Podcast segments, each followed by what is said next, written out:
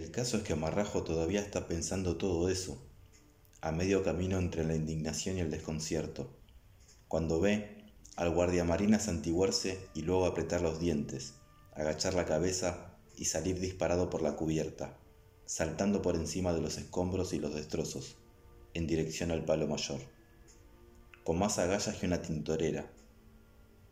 Y lo que son las cosas chungas de la vida, acto seguido, sin tiempo a reflexionar, empujado por un impulso extraño que lo estremece de la cabeza a los pies, el propio marrajo levanta el rostro al cielo y se caga en don Ricardo Macua y en Dios, por ese orden, en voz alta y clara, y luego sale desempolado detrás del chico, a toda leche, sin saber muy bien por qué.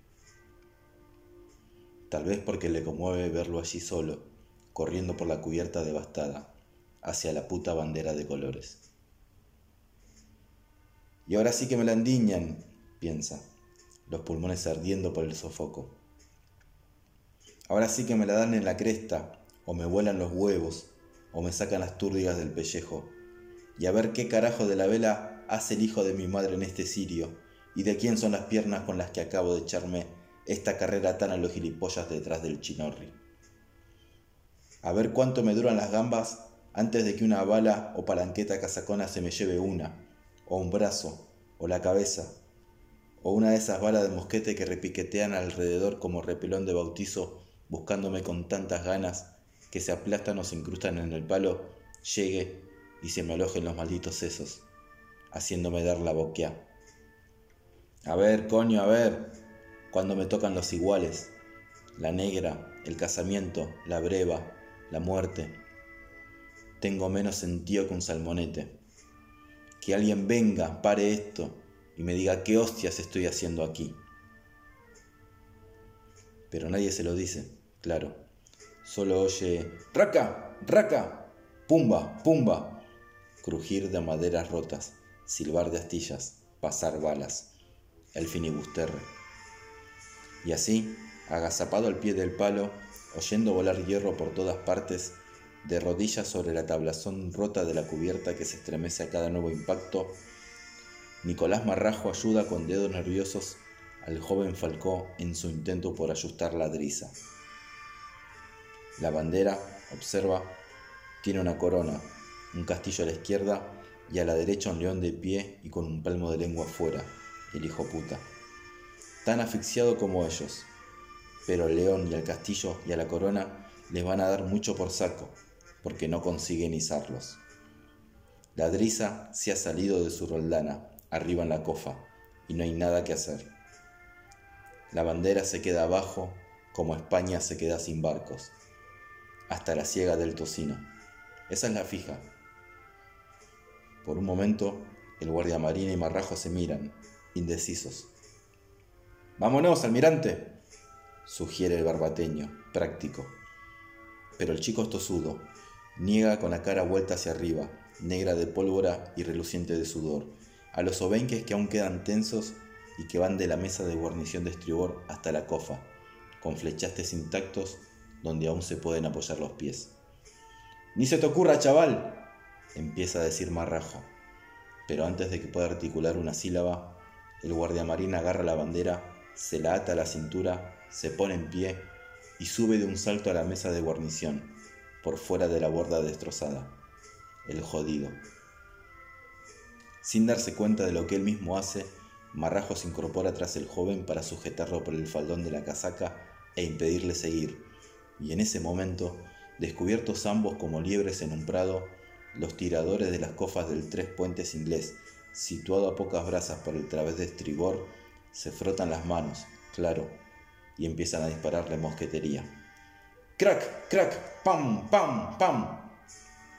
Y los abejorros de plomo silban por todas partes, chascando contra la regala, en los tablones rotos. ¡Chac! hacen. ¡Chac! ¡Chac! ¡Chac!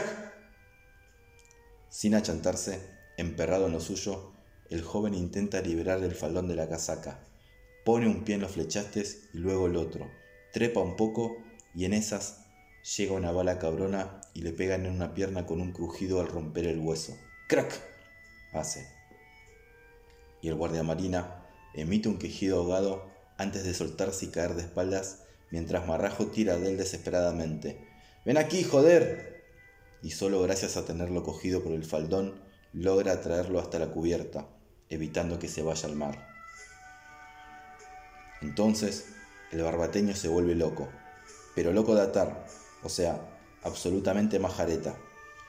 Mientras el chico se arrastra por la cubierta dejando un reguero de sangre y rompiendo como puede tiras de su camisa para hacerse un torniquete en el muslo, Marrajo se inclina sobre él, le quitan dos manotazos la bandera de la cintura, se pone en pie, encaramándose por los tablones rotos de la regala a la mesa de guarnición, importándole ya todo un huevo, agita el paño al guardaplazos en dirección al tres puentes inglés.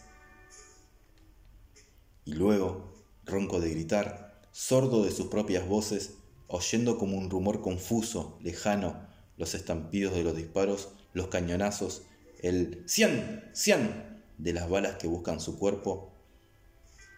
Nicolás Marrajo Sánchez, natural de la Ensenada de Barbate, provincia de Cádiz, hijo de madre poco clara, sin trabajo ni profesión conocida, salvo la de pícaro, contrabandista, rufián y buscavidas, escoria de las Españas, reclutado forzoso por un piquete de leva en la taberna La Gallinita de Cay, se envuelve la bandera roja y amarilla en torno a la cintura, remetiéndosela por la faja y se pone a trepar como puede por los obenques, tropezando, resbalando los balanceos y sujetándose de milagro, mientras todos los ingleses del mundo y la perra que los trajo apuntan con sus mosquetes y le disparan. ¡Pam! ¡Pam! ¡Pam! Pero él sigue trepando, y trepando ajeno a todo, entre docenas de plomazos que pasan zumbando. ¡Cian! ¡Cian!